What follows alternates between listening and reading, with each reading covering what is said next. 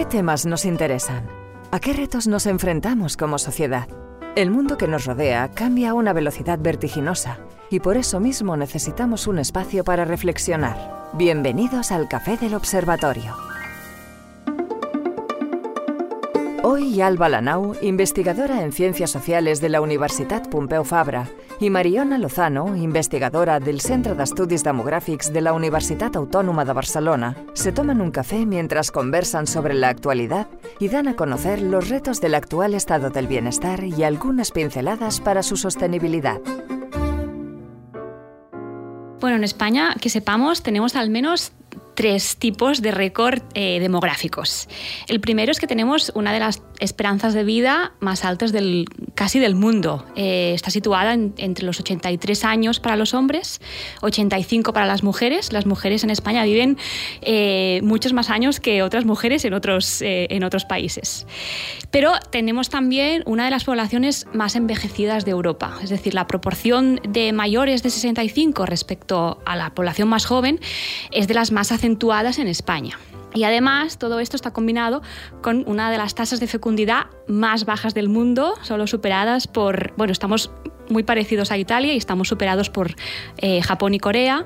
Eh, actualmente las mujeres españolas tienen de media 1,2 hijos a lo largo de su vida. Así que si combinamos estos tres, eh, factores, el resultado es que somos una sociedad que tiende, bueno, que está ya muy envejecida y tiende al, envejecimiento. Hace más de 30 años que tenemos esta tendencia, con lo cual es un transatlántico demográfico de envejecimiento que va cada vez a más velocidad. Eh, está calculado que aunque todas las mujeres que actualmente están en edad de tener hijos tuvieran como mínimo dos hijos por, por mujer, eh, el problema no se revertiría. Porque la tendencia es muy grande, porque hace muchos años que sabemos que vamos hacia allá, pero no hemos hecho nada. Es lo que te iba a decir, o sea, el, tema con esto es que hace como mucho tiempo que oímos del, cambio demográfico ¿no? y de envejecimiento de la población y el, reto que esto va a suponer para, para el estado de bienestar, para el cuidado, para las pensiones, que es como el gran tema, pero no parece que haya habido una intervención muy clara al respecto. ¿no? Aún así, se pueden hacer cosas para contrarrestar los efectos negativos de este envejecimiento. Es decir, sí, no vamos a negar que, hay una tendencia demográfica negativa o que no es positiva para, para la sostenibilidad de un sistema de pensiones y, de, un, sistema de bienestar basado en las, en las, contribuciones actuales, pero no está todo perdido. Eh, hay varias cosas que podríamos hacer. Para mí el gran reto es sobre todo las políticas familiares. ¿no? Somos un país que por mucho que decimos que nos preocupamos muchísimo de la infancia y que yo creo que a nivel individual sí que es cierto, ¿no? como familias, em, tenemos una de las políticas familiares más débiles de Europa. Invertimos muchísimo menos eh, por niño que la gran mayoría de países, sobre todo en primera infancia, pero también en otras cosas que facilitan la conciliación, como son las actividades extraescolares y tal. El otro día estuve buscando datos de la OCDE y, somos el último país en inversión en extraescolares para, para niños de entre 6 y 12 años, ¿no? que es nada que ya están en la escuela, pero que la escuela no, no termina cuando, o sea, cuando el trabajo y la escuela no terminan a, la misma vez. ¿no? Y todo este tipo de políticas que pueden facilitar la, la, conciliación, como pueden ser guarderías, como pueden ser extraescolares, como pueden ser eh, pues, ciertas ayudas económicas ¿no? en, en términos de bajas y tal, están muy infradesarrolladas. Entonces le estamos pidiendo a las familias que tengan más hijos, pero le estamos dando muy pocas facilidades. Sí, al final lo que pasa es que las mujeres dejan de trabajar. Y eso también es un problema, ¿no? Porque si estamos diciendo que necesitamos eh, más contribuciones y tenemos a la mitad de la población penalizada por el hecho de, tener hijos, eh, es, otro problema importante. España es uno de los países que más penaliza la, maternidad. la, participación laboral de la mujer en las, en las generaciones más jóvenes eh, actualmente es muy similar al resto de, países europeos. Un poquito más bajo, pero por el tipo de mercado laboral y por el tipo de. Por, otras, por otros motivos, pero no mucho más.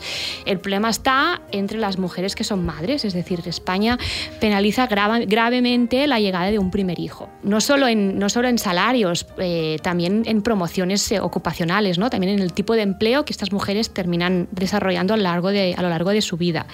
Eh, cosas que se pudieran hacer al respecto. Em, bueno, como ha dicho Alba, facilitar la conciliación, tanto a nivel privado como a nivel público. Es verdad que a nivel privado em, El problema es que, es decir, no es que tengamos empresarios en contra de, la conciliación, pero tenemos un, tejido empresarial basado en pequeña y mediana empresa que pueden ofrecer lo que pueden ofrecer. Eh, no, no, pueden ofrecer guarderías en el lugar de trabajo, eh, muchas veces no pueden ofrecer horarios flexibles o jornadas adaptables o, trabajos más híbridos. Eh, sin embargo, desde la Administración también se puede hacer varias cosas. Eh, la primera, como, hemos dicho, es más política familiar. La segunda, que esto está funcionando en otros países europeos, eh, son desgrabaciones a las mujeres trabajadoras, desgrabaciones fiscales a las mujeres trabajadoras. Y la tercera pata, que me parece muy importante, es mejorar la igualdad de género en el hogar. Al final, la maternidad es tan negativa para las mujeres porque los efectos negativos de tener un hijo recaen excesivamente en las mujeres. Son ellas las que concilian, son ellas las que... Eh, acaban teniendo esa, doble jornada eh, laboral y, de cuidados. Los países nórdicos tienen registros para cada persona que vive en el país. Entonces pueden analizar cosas que el resto no, no, no, tenemos. Entonces lo que hicieron aquí fue compararon el impacto de tener un primer hijo en madres, en parejas heterosexuales y en parejas del mismo sexo. Y lo que encontraron fue que en las parejas del mismo sexo, al cabo de cinco años, la penalización de maternidad desaparece. O sea, existe, tener un hijo te hace que, te, que te baje el sueldo, que trabajes menos horas a veces o que tengas que ponerte en pausa en términos pues, de promociones, etcétera, etcétera. Pero en las parejas del mismo sexo, a los cinco años, este efecto negativo se ha borrado. Y esto nos sugiere que hay margen para que eso también pasara en familias heterosexuales. ¿Y por qué no está pasando? Pues porque es un hombre y no una mujer es la única diferencia que observamos, digamos, ¿no? La que está tomando el, cuidado. Y eso tiene que ver con que las parejas del mismo sexo suelen tener una división más equilibrada de las tareas del hogar, pero también una y sobre todo eh, una, distribución más equilibrada del cuidado. No se trata solo de quién pone lavadoras, que también, sino también de quién se queda en casa cuando el niño está enfermo, o quién eh, toma las, se hace la flexibilidad para las vacaciones de verano que son más complicadas. Entonces, como se da esta esta manera más igualitaria de, sobre todo del cuidado, pues parece ser que al final acaban haciendo que, esa brecha se cierre. Y otra cosa que era también muy interesante era que al, final de esos cinco años el, sueldo de, esas madres, madres, parejas de madres, eran más alto, los ingresos eran más altos que las de madre-padre, que las heterosexuales. ¿Por qué? Porque al final, aunque el sueldo de los hombres sea mayor, siempre es mejor tener dos sueldos que tener uno o uno y medio la brecha de género no se cierra, pero eh, no se cierra en nuestro país y no se cierra tampoco en otros sitios. no es que lo estemos haciendo excepcionalmente mal, sí que es verdad que tenemos más penalización de la maternidad que otros, pero a nivel internacional la penalización de la maternidad existe y en parte es esperable, ¿no? en el sentido de que si das salud y paras, pues obviamente esto va a generar un cierto... Pero aún así, si miras datos, si miras datos europeos, eh, de repartición de tareas en el hogar, aquellos países donde hay una repartición más, más desigual, que son los sospechosos habituales, Grecia, Italia, Portugal, España, eh, la participación laboral de la mujer es menor que en aquellos países donde tienen una mejor redistribución. En España hemos hecho avances muy importantes. ¿eh? Yo creo que uno de los más importantes que hemos hecho y que en otros países se ha, mm, eh, se ha visto con mucho éxito, es decir, ha, desarrollado un gran éxito, es la equiparación de permisos de maternidad y paternidad. Y aquí yo creo que es temprano aún para decirlo porque es, eh, es una política muy reciente, pero creo que, en las nuevas generaciones aquí hay mucha esperanza. Si redujéramos la, la penalización de la maternidad, tendría básicamente dos efectos positivos. Por una parte, podríamos esperar mayor fecundidad. ¿no? Si las madres saben que no están sacrificando tanto al, tener un hijo, eh, pero aparte, si el primer hijo no te supone un, descalabro económico, digamos, hablando un poco en bruto, eh, es más probable que tengas un segundo hijo.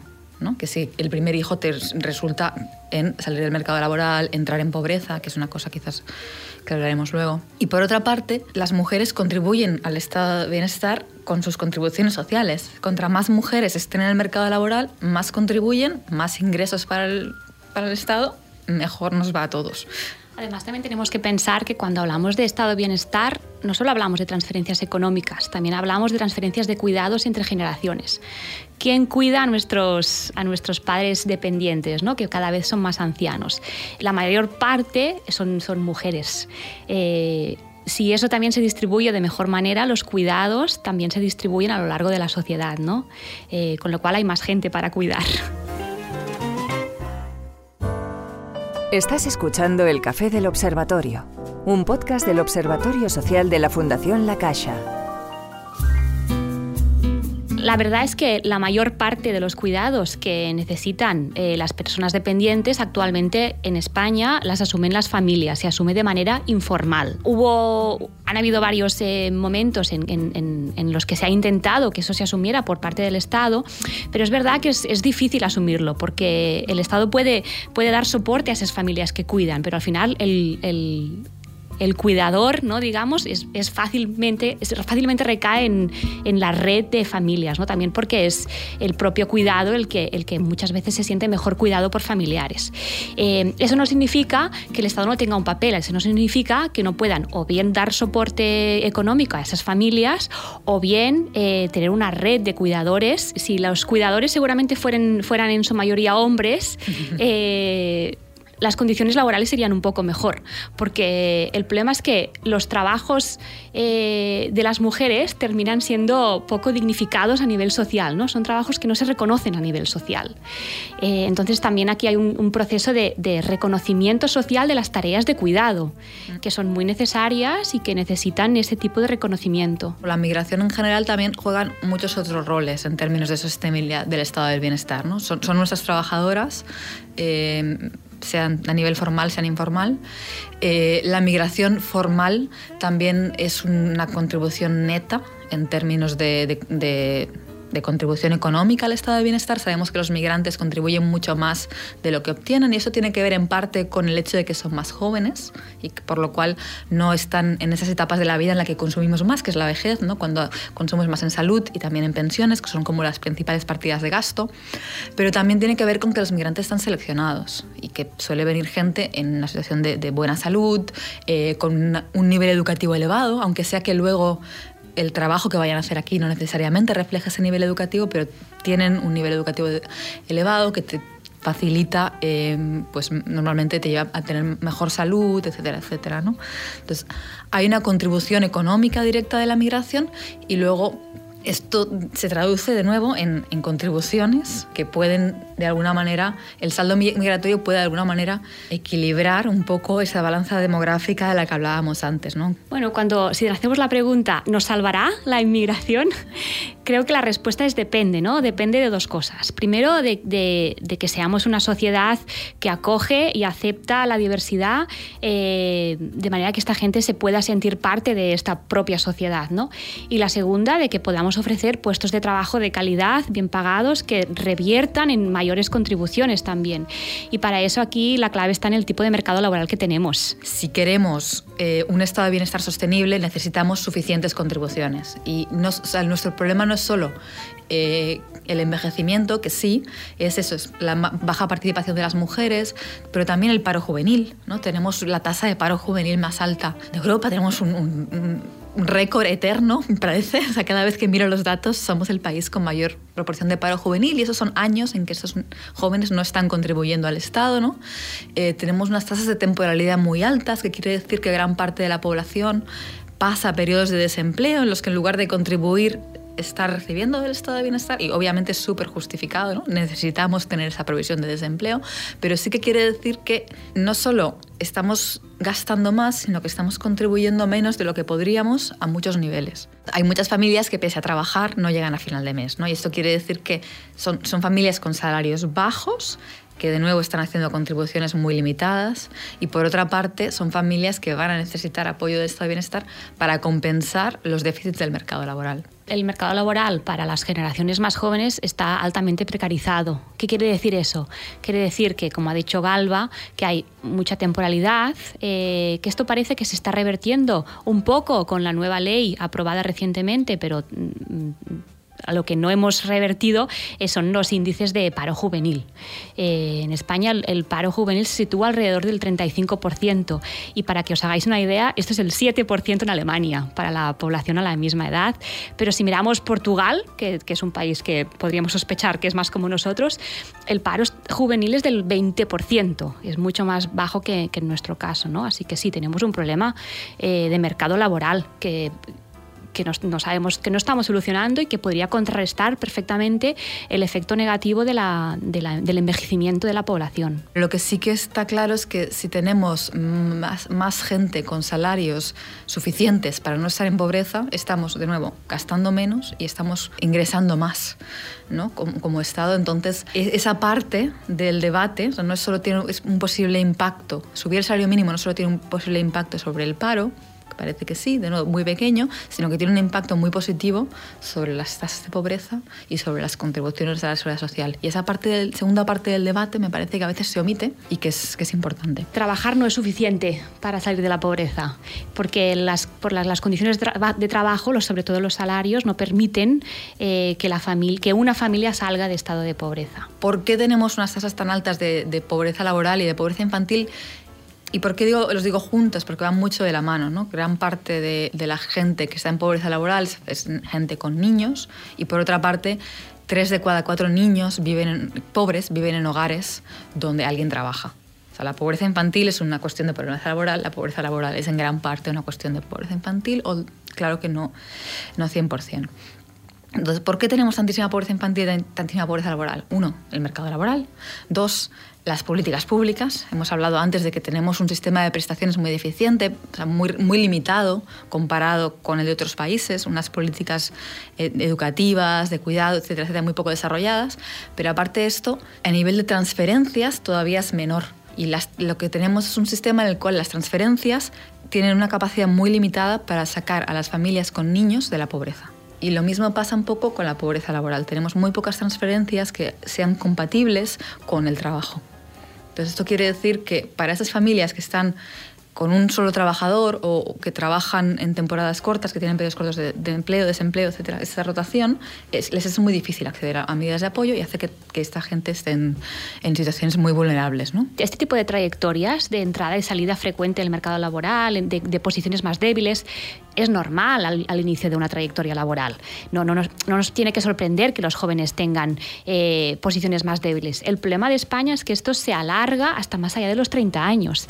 Eh, que vivimos, los, vivimos la treintena con debilidad laboral. Y aquí, aquí está el problema, ¿no? porque a la hora de tener hijos, ¿no? O sea, si tienes hijos en los 30, porque mucho más tarde no puedes, eh, en la época que tienes hijos es una época en la que sigues sin estar estabilizado. En cambio, en otros países, en los 30, 35, la gente ya suele estar más estabilizada en el mercado laboral y eso genera menos, menos precariedad. Bueno, antes, ¿no? Los 35 ya vamos tarde para bueno, sí, la sí, biología. Sí, pero me refiero que los datos que vemos de, otros países, normalmente a los, a los entre los 25 y los 30 se supone que has llegado a tu clase social de destino.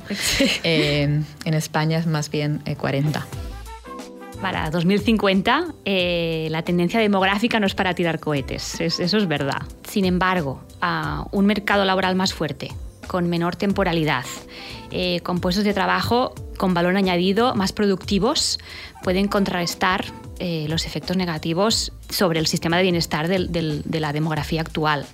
Eh, y en ese más contribuyentes en general, ¿no? O sea, más que los jóvenes trabajen, que las mujeres trabajen el mercado laboral español actual está muy sesgado hacia sectores poco productivos con bajo valor añadido, como son la construcción, el turismo intensivo, que generan empleo de baja calidad. Eh, aquí necesitamos más inversión en sectores más tecnológicos, en, investigación y desarrollo, es decir, un poco ponernos las pilas en, este tipo de sectores. Yo creo que otro de los retos es un poco reducir la desigualdad. ¿no? Tenemos un mm, país extremadamente desigual, eh, tenemos un país donde la desigualdad está creciendo, eh, mm. donde las clases medias ahora mismo están empezando mm. a, bajar hacia clases bajas y y un país muy desigual, donde muy, una capa muy amplia de la población está en una situación muy precaria, no va a ser sostenible. Entonces ahí tenemos que pensar cómo reducimos la desigualdad y tenemos que pensarlo en positivo, ¿no? que a veces pensamos como transferencias a los pobres o transferencias a las clases medias, pero en realidad también como sociedad queremos estar en una sociedad que dé igualdad de oportunidades, queremos estar en una sociedad que sea realmente meritocracia, queremos estar en una sociedad donde aprovechemos el talento independientemente de donde esté. ¿no? Porque si aprovechamos ese talento, pues quizás tendremos más, más empresas creativas y más...